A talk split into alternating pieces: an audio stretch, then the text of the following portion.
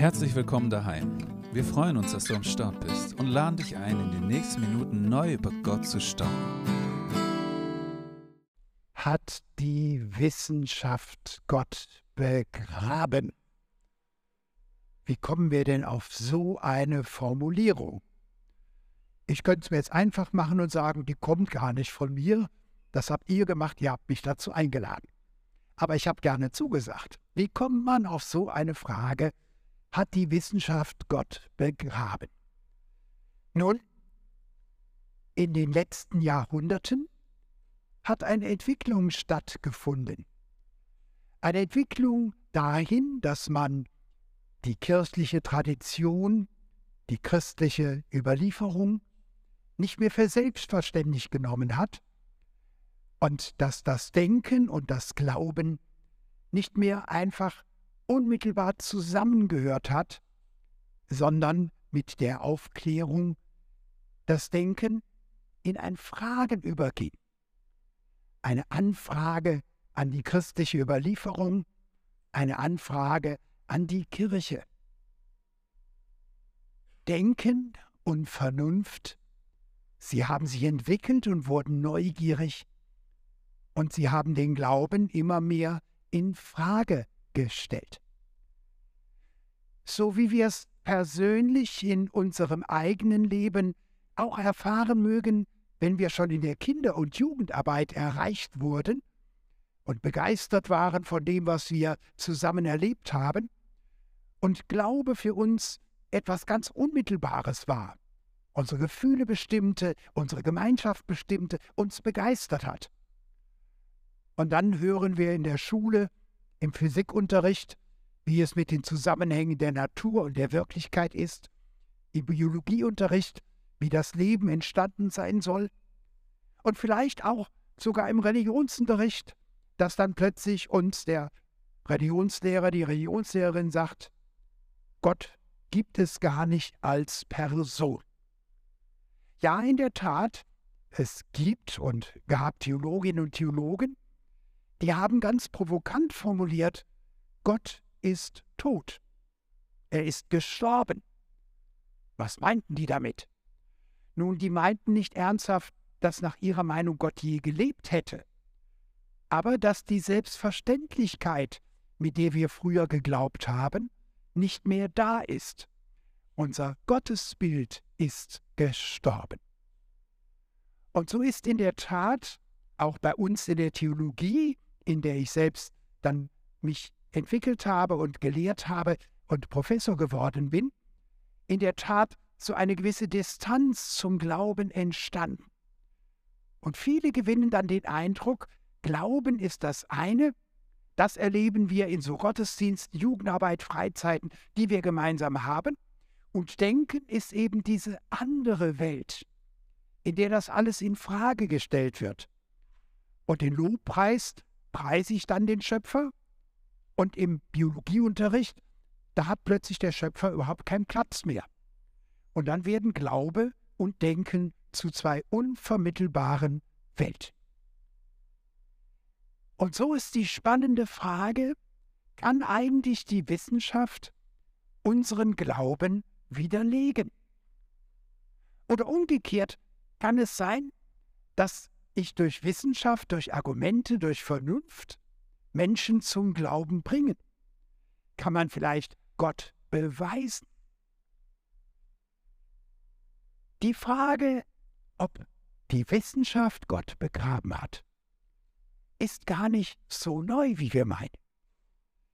Sondern wenn ihr mich fragt, hat die Wissenschaft Gott begraben, dann kann man sagen, ja, auf eine Weise, denn zur Zeit Jesu haben die Weisen, die Klugen, die Wissenschaftler von damals ihn abgelehnt, ihn verurteilt, gekreuzigt und im Wortsinne begraben.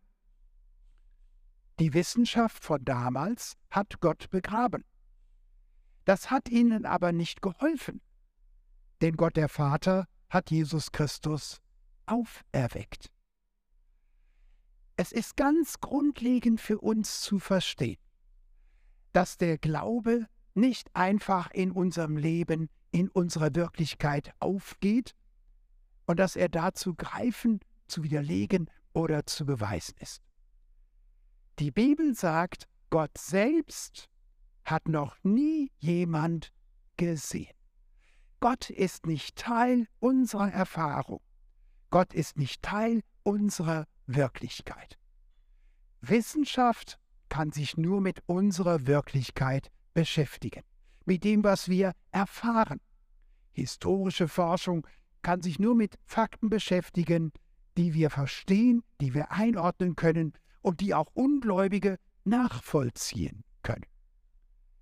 Insofern ist die Frage, gibt es Gott?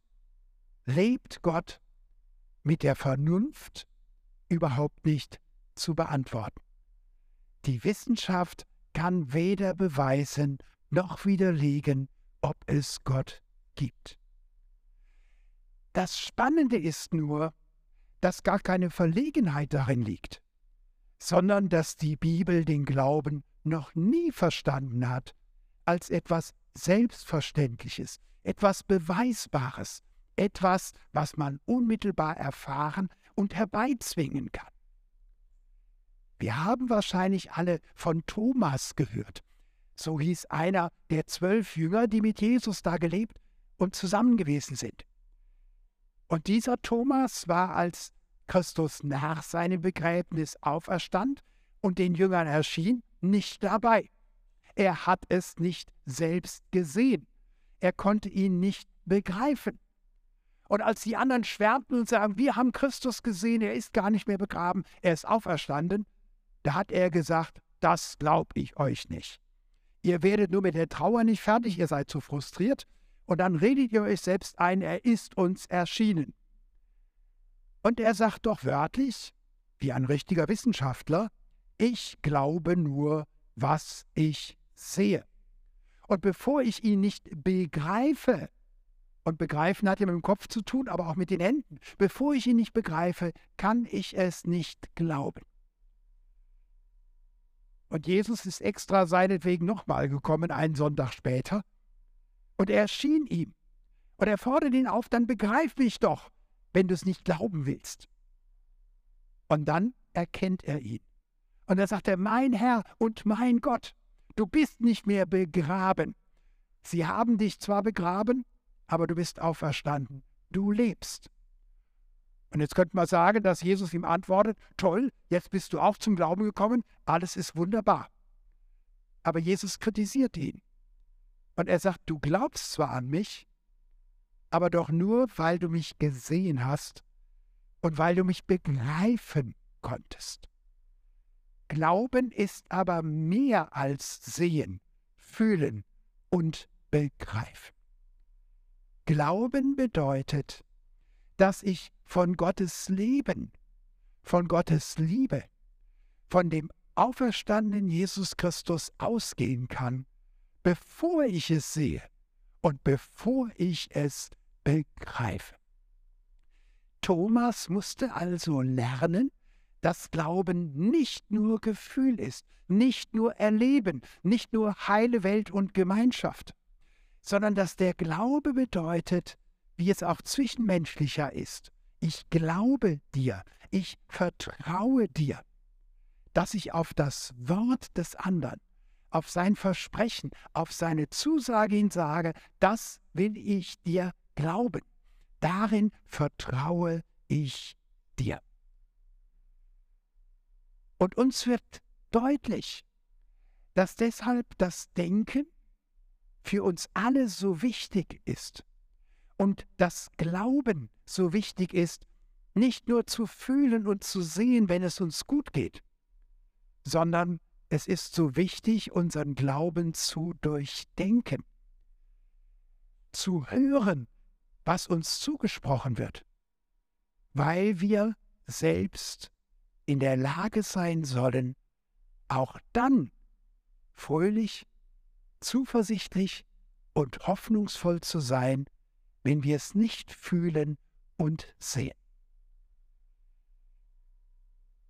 Ich selbst hatte, als ich mit 15 Jahren zum Glauben kam, bei weitem nicht vor, überhaupt an die Uni zu gehen und schon gar nicht Theologie zu studieren. Da war mir der Kopf mit 15 gar nicht danach. Da habe ich eigentlich in der Jugendarbeit die Zeltlager und die Schlägereien viel toller gefunden und den Sport, den wir machten. Mit Denken hatte ich es nicht so. Und wenn wir dann Freizeiten hatten und es war so toll und wir waren eine Gemeinschaft und man konnte das, was man glaubte, unmittelbar erfahren und fühlen, da habe ich gesagt, das ist toll. Aber dann war ich wieder zu Hause und man ist in der Regel ja, je nachdem wie die Familie ist und die Schule ist, in der Minderheit. Und dann habe ich gemerkt, Gefühle, die kann ich nicht herbeizwingen. Fragen kann ich nicht immer verdrängen. Zweifel kann ich nicht einfach wegschieben. Ich habe offene Fragen. Und ich habe angefangen, meinen Glauben nachzudenken. Ich habe die Bibel gelesen und ich habe plötzlich gemerkt, da gibt es ja noch ganz andere, die Zweifel hatten, die darunter litten, dass man das nicht erlebt, was man glaubt, die Anfechtungen haben, bei denen das Leben nicht übereinstimmt mit dem, was sie im Lobpreis gesungen haben und was man in der Gemeinschaft miteinander so fröhlich betet. Und dann fängt man an, dem nachzudenken, den Glauben zu durchdenken. Glauben und Denken gehört zusammen. Schon im Alten Testament gibt es ein Riesenbuch, das Buch Hiob. Und Hiob ist einer, der doch glauben will, der von Herzen dabei sein will, aber bei dem plötzlich sein ganzes Leben auseinanderbricht. Er versteht sich selbst nicht mehr, seinen Glauben nicht mehr, er versteht seinen Gott nicht mehr. Er fängt an, an Gott zu zweifeln. Und all seine Freunde kommen und geben gute Ratschläge. Der eine hat die eine Antwort, der andere die andere. Woran es liegt hier, ob es liegt an dir selber. Du musst nur besser glauben, du musst nur genug beten, dann wird alles in Ordnung. Aber es wurde nicht besser im Leben des Hiob. Und erst als er nachdachte, über Gott nachdachte und feststellte, dass Gott viel mehr ist als nur sein eigenes Leben, sein Gefühl, dass es im Glauben um die Begegnung mit dem Gott geht, den man nicht sieht und dem man dennoch vertraut, brach er durch zu einem Erwachsenen, zu einem denkenden Glauben. Es heißt im Neuen Testament, Glauben ist nicht sehen. Ich weiß, es ist toll, wenn man es sieht und fühlt. Und hätte ich nicht als junger Mensch so viel erlebt in der Gemeinschaft, dann wäre mir der Glaube nie so attraktiv vorgekommen. Dann wäre ich nie dazugekommen. Aber wir haben gar nicht das Versprechen, dass in unserer Wirklichkeit, wie wir sie im Alltag erleben, alles schon Himmel auf Erden ist. Nein, im Gegenteil. Jesus hat seine Jünger darauf vorbereitet, in der Welt werden sie euch widersprechen. In der Welt werden sie mit Zweifeln kommen. Sie werden euch anklagen und euch Schwierigkeiten machen. Aber glaubt mir, vertraut mir. Ich bin real und ich lebe und ich werde bei euch sein. Glauben bedeutet nicht sehen, sondern Glauben bedeutet auch mit Fragen und Zweifeln ihm zu vertrauen.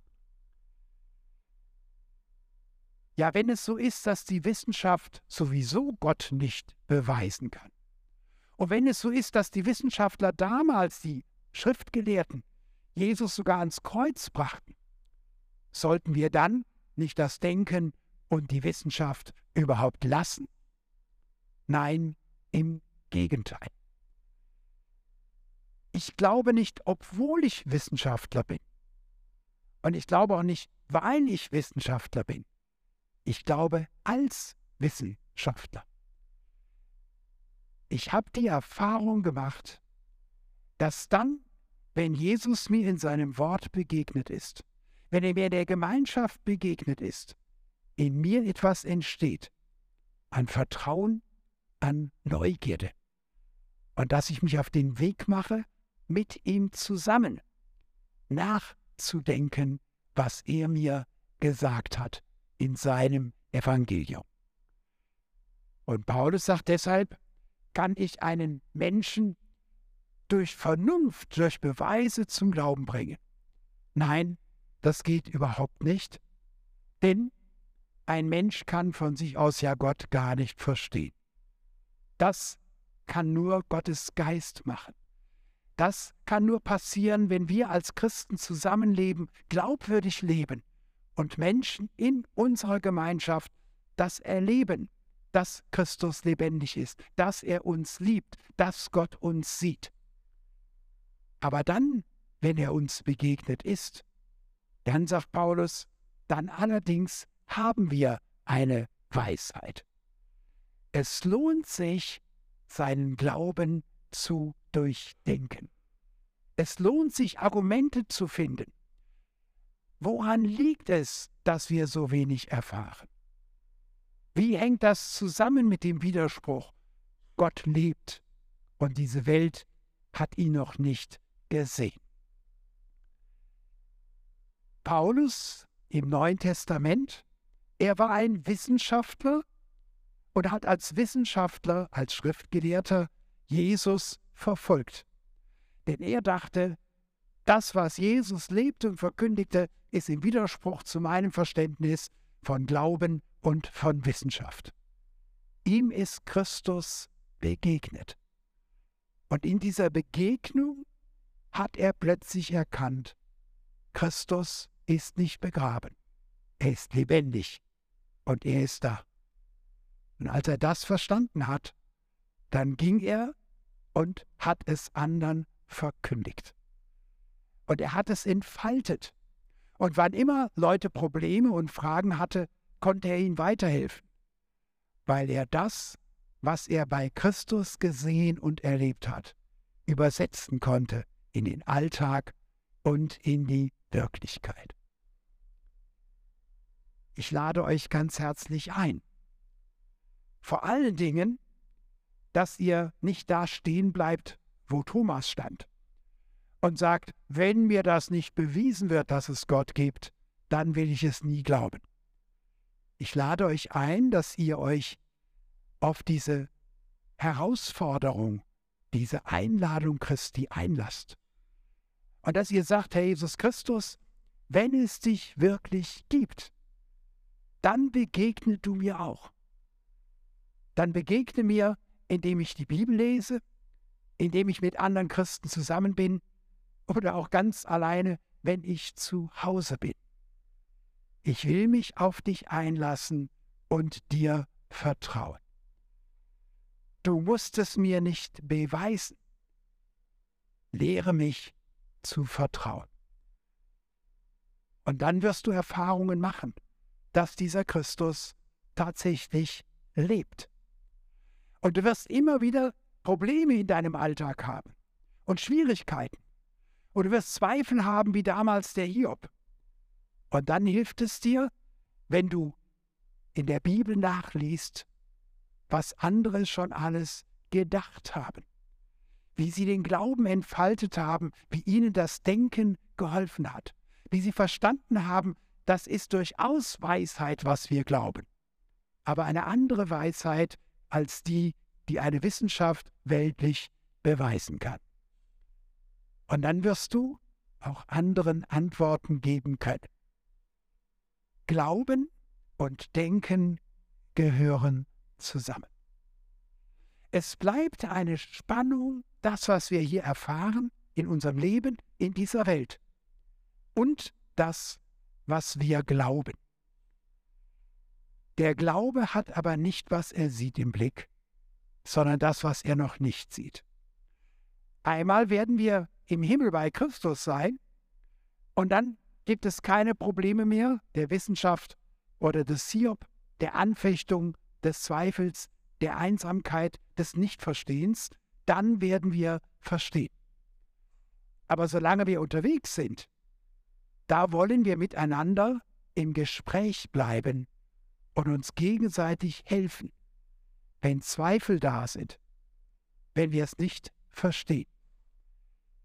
Christus ist die Weisheit in Person.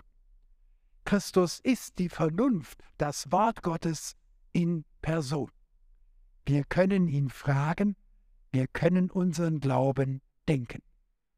Und dazu möchte ich euch herzlich einladen.